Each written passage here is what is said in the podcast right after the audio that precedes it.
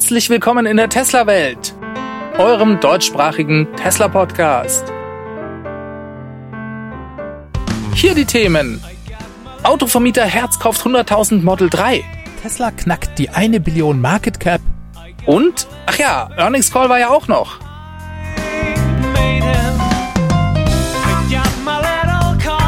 Mein Name ist David und dies ist die Folge 195.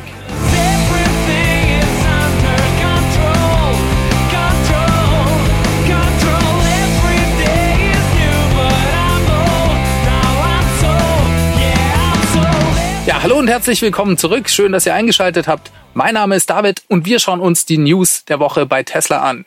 Die Autovermietung Herz, die hat gerade eben 100.000 Tesla bestellt.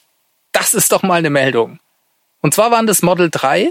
Die sollen über den Verlauf der nächsten 14 Monate bereits an die Autovermietung Herz geliefert werden.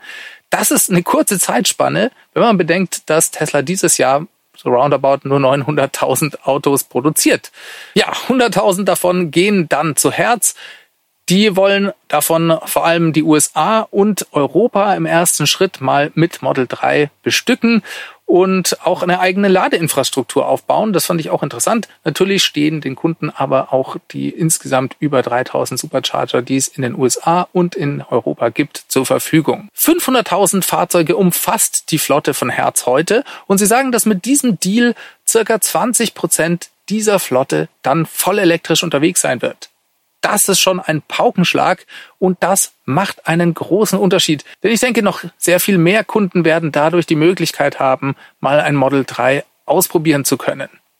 Interessant fand ich auch, dass der Deal insgesamt ein Volumen von 4,2 Milliarden Dollar aufweist, was ja dann, wenn man das mal durch 100.000 teilt, genau 42.000 Dollar sind pro Fahrzeug.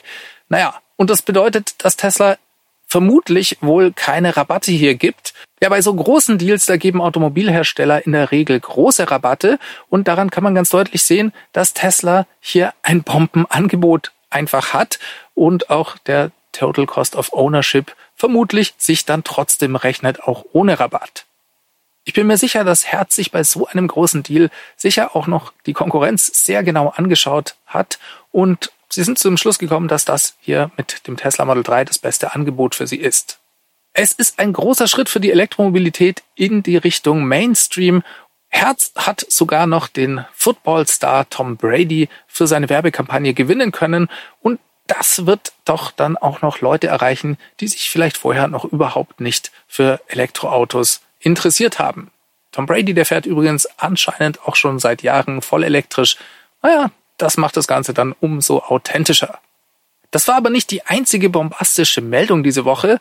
Im Monat September ist das Model 3 in Europa das meistverkaufte Auto überhaupt geworden.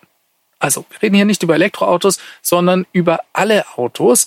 Jetzt muss man fairerweise dazu sagen, dass bei Tesla die Fahrzeuglieferungen natürlich von Monat zu Monat sehr schwanken und der Monat September war ein guter ein hervorragender Monat. Trotzdem hat das dazu geführt, dass Tesla im September in Europa die absolute Nummer eins war. Die Zahlen dazu, die kamen von JATO Dynamics, die veröffentlichen solche Zahlen regelmäßig. 24.591 Model 3 wurden im September in Europa verkauft. Auf Platz zwei war, glaube ich, der Clio mit rund 18.000 Fahrzeugen, dicht gefolgt vom Sandero von Dacia und auch dem VW Golf. Die waren auch so roundabout bei 18.000. Ja, und all diese super Meldungen haben zusammen mit dem Ergebnis aus dem Earnings Call dazu geführt, dass Tesla die eine Billion Market Cap erreicht hat, also Marktkapitalisierung. Das heißt, der Börsenwert von Tesla ist zum ersten Mal über eine Billion gegangen. Das ist schon phänomenal, wenn man sich mal überlegt, dass Tesla zum allerersten Mal im Januar 2020 die 100 Milliarden Grenze geknackt hatte. Und naja, das heißt, dass innerhalb von zwei Jahren da mal locker noch 10x drin waren, also eine Verzehnfachung des Börsenwerts von Tesla. Tesla ist damit jetzt mehr wert als die nächsten Top 10 der Automobilhersteller zusammengenommen weltweit. Solche Vergleiche werdet ihr in den nächsten Tagen in der Presse überall lesen können, aber ihr wisst ja auch gleichzeitig, dass Tesla eigentlich kein reiner Automobilhersteller ist und deswegen solche Vergleiche auch hinken. Aus Kundensicht gab es diese Woche aber nicht nur Positives zu vermelden, denn Tesla hat ganz massiv die Preise erhöht. Wir schauen uns das mal an. Bei Model S und X gab es eine Preiserhöhung von 5000 Dollar für die Long Range Variante. Das heißt, das Model S geht jetzt bei 95.000 Dollar los und das Model X bei 105.000 Dollar. Die Preise bei den Plaid-Versionen blieben unverändert. Das Model X kostet 120.000 Dollar und das Plaid Model S 10.000 Dollar mehr. Das ist eigentlich ein bisschen kurios, denn das Model X war historisch immer das teurere Fahrzeug. Ich kann es euch nicht genau sagen, warum hier diese 10.000 Dollar Diskrepanz zwischen dem X und dem S in der Plaid-Variante besteht. Ich habe ehrlich gesagt dafür keine Erklärung. Wenn ihr da eine Theorie zu habt, dann schreibt es mir doch bitte unten in die Kommentare rein. Das fände ich sehr spannend, da mal eure Meinung zuzuhören. Das waren aber nicht die einzigen Preisänderungen, denn auch das Model 3 und das Model Y sind teurer geworden. Hier betrifft das die Basisvarianten, also das Standard Range Model 3. Das kostet jetzt 44.000 Dollar in den USA. Bei Model Y betrifft das die Long Range Variante, die ist ebenfalls 2000 Dollar teurer geworden und kostet jetzt 57.000 Dollar in den USA. Auffällig ist auch, dass Tesla ja einen Unterschied bei den Lieferzeiten macht, je nachdem, welche Felgen der Kunde sich bestellt, bei den größeren, also den 19 Zoll Felgen bei Model 3 zum Beispiel, bekommt man das Fahrzeug schneller. Da steht im Konfigurator Juni 2022 und wenn man die 18 Zoll Felgen haben möchte, dann muss man bis September 22 auf das Model 3 warten. Ja, diese Wartezeiten, die erscheinen jetzt in einem ganz anderen Licht, nachdem wir diese Info über diese riesige Bestellung von der Autovermietung Herz bekommen haben. Ich bin mir nicht ganz sicher, ob diese 100.000 Fahrzeuge in diesen Lieferzeitangaben schon mit einberechnet sind oder ob wir eventuell noch weitere Verschiebungen hier sehen werden. In Deutschland sind diese Preiserhöhungen bei Model 3 und Y noch nicht angekommen. Nicht falsch verstehen, wir haben gerade eben erst eine 2000 Euro Preiserhöhung beim Standard Range Model 3 erlebt, aber das ist ja jetzt nochmal eine zusätzliche Preiserhöhung, die wir hier in den USA sehen und die hat sich bei uns bisher noch nicht bemerkbar gemacht. Ja, was ist da los? Wieso erhöht Tesla seine Preise beständig? Dabei war doch eigentlich der Plan, dass die Fahrzeuge über die Zeit immer erschwinglicher werden sollen. Tja, Tesla macht ja vor allem gestiegene Rohstoffpreise und höhere Transportkosten verantwortlich dafür. Wir beschäftigen uns gleich ein bisschen genauer noch damit, denn Tesla hat im Earnings Call genau über seine Preisstrategie gesprochen. Zunächst bleiben wir aber noch in Deutschland und schauen auf die Gigafactory in Berlin-Brandenburg. Da gibt es nämlich leider eine weitere Verzögerung. Denn die dreiwöchige Online-Konsultation im Genehmigungsverfahren in Grünheide, die wird nochmal wiederholt. So geht es aus einer Pressemitteilung vom Umweltministerium in Brandenburg hervor. Das wurde am 21.10. veröffentlicht. Diese Online-Konsultation, die war ja Teil der Einbindung der Öffentlichkeit in das Genehmigungsverfahren. Denn die Öffentlichkeit, die hatte ja die Möglichkeit, Bedenken und Vorbehalte gegen das Bauvorhaben in Grünheide vorzubringen. Ja, und bei dieser Online-Konsultation, da wurden die alle öffentlich einsehbar gemacht. Zusammen mit den Kommentaren, die Tesla und auch die Behörden zum Teil dazu abgegeben haben.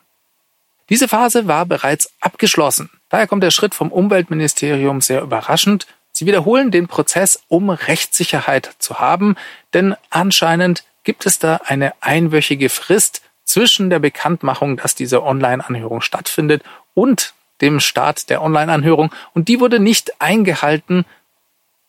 Daher wiederholen sie den ganzen Prozess, um auf der sicheren Seite zu sein. Ein Satz in dieser Pressemitteilung, der hat mich dann doch aufhorchen lassen.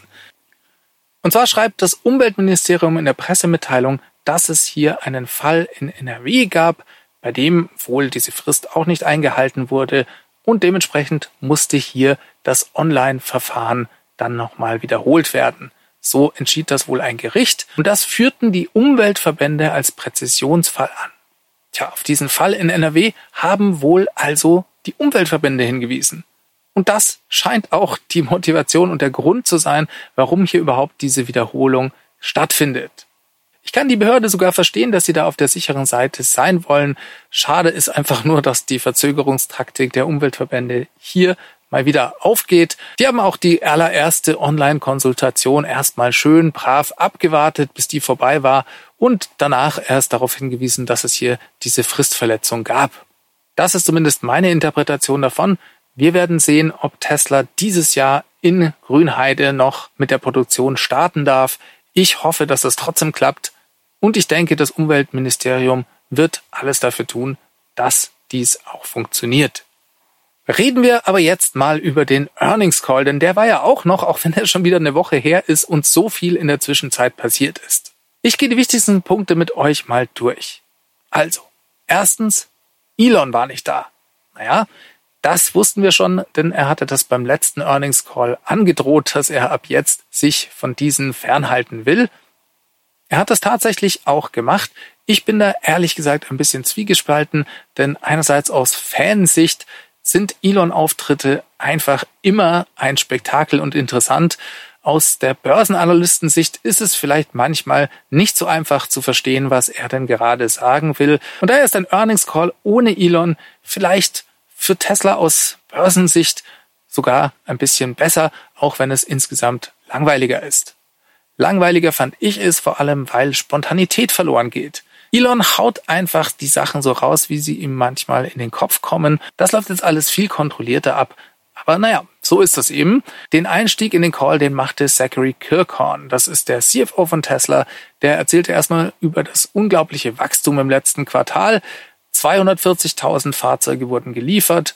Ein 20% Wachstum, wenn man das Quarter over Quarter, also von Quartal zu Quartal anschaut und vergleicht und sogar 70 Prozent Wachstum, wenn man es mit dem Vorjahresquartal vergleicht. Dann hat Tesla im letzten Quartal eine Produktionskapazität von einer Million Fahrzeuge pro Jahr erreicht. Das wurde vor allem durch weitere Skalierung der Model Y-Produktion erreicht. Insgesamt könne Tesla aber nicht die volle Kapazität fahren und das sei dem Mangel an Chips geschuldet.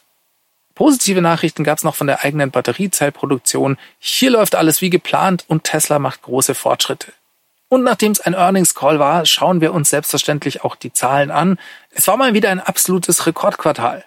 Tesla hat 3,1 Milliarden operativen Cashflow gemacht. Und wenn man die Investitionen abzieht, dann bleiben sogar 1,3 Milliarden freier Cashflow übrig. Der Umsatz lag bei 13,7 Milliarden Dollar, der Nettogewinn bei 1,6 Milliarden. Tesla hat auch in diesem Quartal mal wieder einen großen Batzen Schulden getilgt. 1,5 Milliarden Dollar waren das. Und kommen wir vielleicht zum wichtigsten Punkt. Tesla war mal wieder mega profitabel. 30,5 Prozent Marge im Automotive-Bereich. Immer noch knapp 29 Prozent Marge, wenn man die Regulatory Credits abzieht. Das sind die Strafzahlungen, die Tesla von anderen Automobilherstellern bekommt, weil ihre Flotte zu viel CO2 ausstößt. Das wurde ja immer gesagt, Tesla macht nur Gewinn, weil sie diese Regulatory Credits bekommen. Dass dies Blödsinn ist, wird hier sehr deutlich. Die Regulatory Credits waren dieses Quartal noch weniger als erwartet und machen wie gesagt nur einen ganz kleinen Prozentsatz bei der Marge aus. Insgesamt übers gesamte Geschäft lag Tesla bei einer Marge von fast 15 Prozent. Und das ist auch der absolute Hammer. Damit übertrifft Tesla sogar seine eigenen Prognosen, denn sie sagten, dass sie da immer so ungefähr um die 10, 11 Prozent liegen werden ein Wahnsinnsergebnis, auch wenn man bedenkt, dass da sogar schon negative Einflüsse mit eingerechnet sind. Das Ergebnis von Tesla wurde zum Beispiel mit 51 Millionen Dollar negativ belastet, die aufs Konto von Bitcoin gehen. Wieso ist plötzlich Bitcoin? Tesla hat doch gar keine Bitcoin verkauft dieses Quartal. Das stimmt. Allerdings ist es bilanztechnisch so, dass sich Schwankungen des Bitcoin-Kurses negativ auswirken können. Fällt der nämlich unter den Einkaufspreis, zu dem Tesla gekauft hat, dann muss Tesla das als Verlust abschreiben. Auch wenn sie nicht verkaufen. War aber egal, Tesla hat bei der Marge ein bombastisches Ergebnis eingefahren und die Prognose für die Zukunft, die ist nach wie vor positiv. Tesla geht davon aus, dass die operative Marge sogar weiter steigen wird. Und zwar deswegen, weil die operativen Kosten weiter sinken. Und dann kommt natürlich das Geschäft mit der Software noch dazu. Das haben sie nur so angedeutet, aber das wissen wir alle. Wenn Tesla das autonome Fahren lösen kann, dann werden die Margen durch FSD durch die Decke gehen. Ja, werfen wir noch einen kurzen Blick auf Solar- und Storage-Business. Das liegt ungefähr auf demselben Level wie im Vorquartal. Da hat sich eigentlich nicht viel verändert. So viel also zu den Zahlen. Kommen wir mal zu den anderen Punkten. Wichtig war zum Beispiel die Aussage, dass dieses Jahr definitiv keine Fahrzeuge aus Grünheide oder Texas an Kunden ausgeliefert werden. Tesla plant nach wie vor die Produktion dort zu starten dieses Jahr. Allerdings Auslieferungen wird es keine geben. Gefragt wurden sie auch danach, wann denn erste Fahrzeuge mit den neuen 4680er Zellen kommen werden. Und da sagten sie, Anfang des nächsten Jahres. Das verleitet mich zu der Aussage, dass wir sowohl aus Grünheide als auch aus Texas von Anfang an Fahrzeuge mit den 4680er Zellen sehen werden. Dann gab es eine Frage zu den Superchargern. Vor allem in den USA gibt es immer wieder einige Brennpunkte, bei denen Supercharger durchaus überlaufen sind. Und Tesla wurde gefragt, was sie da gedenken zu tun. Einerseits haben sie gesagt, haben sie in den letzten 18 Monaten das Supercharger-Netzwerk mehr als verdoppelt. Und der Plan sei, in den nächsten zwei Jahren das gesamte Supercharger-Netzwerk nochmal zu verdreifachen. Gleichzeitig sei aber auch ganz wichtig, dass mit den neuen Batterien immer schneller geladen werden kann und auch dadurch die Wartezeiten sich verkürzen werden. Spannend fand ich auch die Aussage, dass Tesla bereits heute im Trip Planner, also in der Navigation, mit einberechnet, wie voll die Supercharger sind. Eventuell wird man dann einfach zum nächsten weiter umgeleitet. Überhaupt plant Tesla den Trip Planner weiter zu verbessern und vor allem zu schauen, dass er nicht immer so konservativ rechnet. Denn auch das macht natürlich einen Unterschied, ob man da einen Stopp mehr angezeigt bekommt, den man eigentlich gar nicht mehr brauchen würde. Dann ging es um den Service. Im Sommer seien die Wartezeiten in den Servicecentern etwas gestiegen. Dieser Trend hätte Tesla in der Zwischenzeit wieder rückgängig machen können. Sie haben ihren Footprint, was das Service Center Netzwerk angeht, um 35 Prozent im letzten Quartal erweitern können. Was die mobilen Service Teams angeht, wurde sogar ein Wachstum von 40 Prozent erreicht. Besonders hervorgehoben hat dann Zachary Kirkhorn noch, dass aber auch vor allem Verbesserungen bei der Qualität und bei der Zuverlässigkeit der Fahrzeuge weiter erreicht wurden. Ich finde, das merkt man auch so langsam, gerade wenn man sich die Fahrzeuge aus Shanghai anschaut, die zu uns nach Europa kommen. Das sei auch eine ganz wichtige Nachricht für den Service, denn der beste Service sei kein Service und das Prinzip versucht Tesla weiter zu verinnerlichen. Dann wurde Tesla gefragt, was denn mit dem 25.000 Dollar Tesla sei. Kommt er dann tatsächlich im Jahr 2023?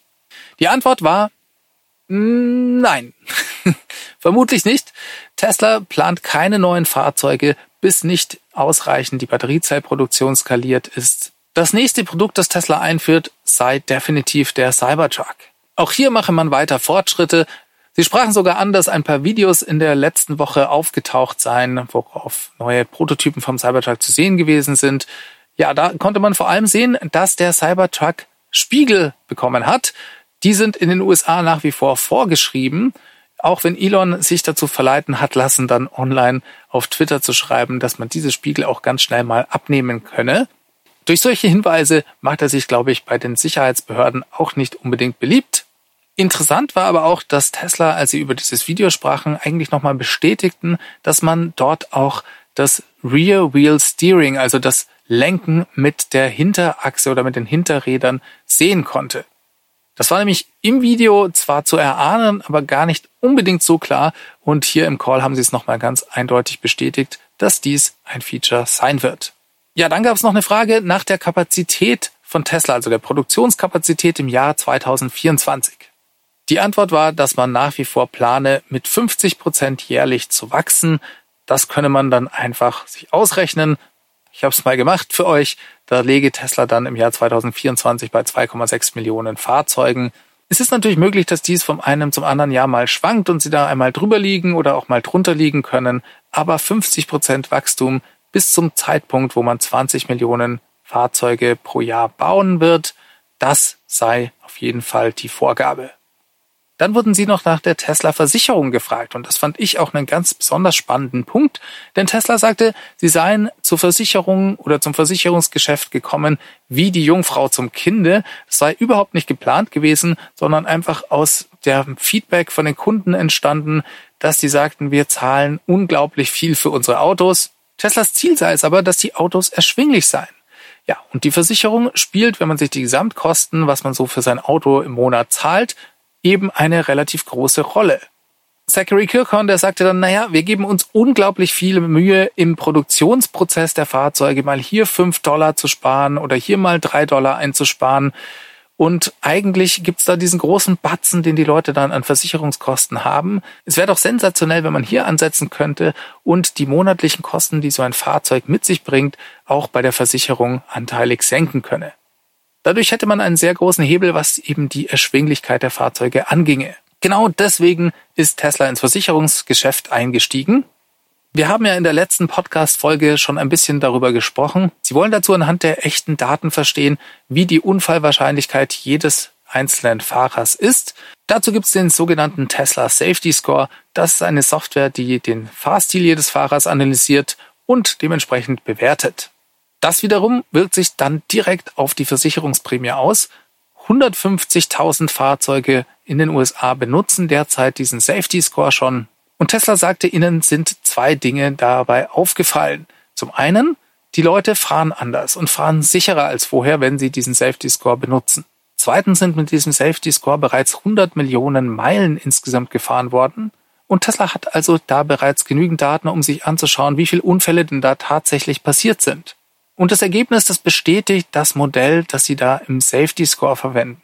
Sie sagen also, die Unfälle, die tatsächlich passiert sind, die matchen auch dem Modell, das Sie verwenden, um die Unfallwahrscheinlichkeit zu berechnen. Das Ziel der Tesla-Versicherung ist also, die Preise weiter zu senken, um die Fahrzeuge erschwinglicher zu machen. Ja, und das passt natürlich überhaupt nicht mit den Preiserhöhungen zusammen, die sie die ganze Zeit machen. Hierfür machten sie vor allem gestiegene Preise bei den Rohstoffen verantwortlich. Vor allem bei Nickel und bei Aluminium hätte Tesla das deutlich zu spüren bekommen. Auch habe man sehr hohe Transportkosten und all dies muss in der Preisgestaltung mit berücksichtigt werden. Trotzdem eine Message war ganz klar. Sie sagten, sie wollen, dass die Preise weiter fallen, damit sich noch mehr Leute diese Autos leisten können. Und wenn es Preiserhöhungen durch Aluminium oder andere Rohstoffe gäbe, dann müsste Tesla eben an anderer Stelle schauen, wie sie die Preise langfristig senken können. Man habe eine sehr durchdachte Preisstrategie, auch wenn das manchmal von außen nicht so ersichtlich sei. Ja, wie kann Tesla zum Beispiel auf erhöhte Rohstoffpreise reagieren? Naja, wenn wir über Nickel reden, da gibt's zum Beispiel die Diversifikation hin zu LFP-Zellen, also Lithium-Eisenphosphat-Zellen. Das wird auch gemacht. Gerade hat Tesla auch mit dem Earnings Call veröffentlicht, dass sie ab jetzt alle Standard Range Varianten aller Fahrzeuge auf Lithium-Eisenphosphat-Zellen umstellen werden. Das betrifft dann also auch Model 3 Standard Range Fahrzeuge aus den USA. Da gab es auch noch eine Frage dazu, ob nämlich die Batterien dafür aus China gesourced werden. Die Antwort war nein. Tesla versuche, die Lieferkette immer lokal aufzubauen und zumindest die Teile von dem Kontinent zu beziehen, auf dem sie die Fabrik stehen haben. Und dann gab es noch einen letzten Punkt, den ich spannend fand beim Earnings Call. Tesla sprach nämlich davon, dass derzeit eine sogenannte Erweckung stattfinde. Die große Masse an Leuten fängt an, Elektroautos zu kaufen. Und sie wollen Teslas kaufen. Daraus resultiert eine extrem hohe Nachfrage, die sogar Tesla überrascht hat. Deshalb sagten sie, werden sie versuchen, die Produktion so schnell wie nur irgendwie möglich zu skalieren. Da fließt ein Großteil der Anstrengung rein. Und eine Sache ist klar, das haben sie auch gesagt, sie werden es nicht schaffen. Und da schlage ich nochmal den Bogen zu der großen Bestellung von Herz. Für mich hat das, was die Bewertung von Tesla angeht, überhaupt keine Bedeutung. Denn die Nachfrage war sowieso schon da. Tesla braucht diese 100.000 Fahrzeuge überhaupt nicht. Allerdings macht das natürlich einen riesen Unterschied, was die Wirkung angeht. Viele Leute werden Teslas ausprobieren können und Herz macht jetzt umsonst Werbung für Tesla. Und ja, das ist natürlich bedeutend und deswegen ist es auch vollkommen gerechtfertigt, dass die Börse darauf reagiert. Ja, so viel von mir zum Earnings Call. Ich hoffe, ihr hattet mal wieder Spaß. Dann lasst mir doch einen Daumen nach oben da und abonniert den Kanal. Da wäre ich euch sehr verbunden. Und sonst auch gerne Kommentare schreiben. Finde ich immer spannend, was ihr zu sagen habt. Ich lese mir das alles durch und versuche selbstverständlich auch zu antworten, wenn ich das kann. Diese Sendung wurde freundlicherweise vom Tesla Owners Club Helvetia, dem jungen und initiativen Tesla Club aus der Schweiz und dem TFF, dem Tesla Fahrer und Freunde e.V. unterstützt. Beide Clubs sind übrigens die Herausgeber des T&E Magazins. Das Podcast Mastering kommt wie immer von promoton.ch. Jo, damit kommen wir zum Ende. Ich wünsche euch was, alles Gute für die Woche und schaltet nächsten Mittwoch wieder ein. Bis dahin, macht's gut. Bis zum nächsten Mal. Ciao, ciao.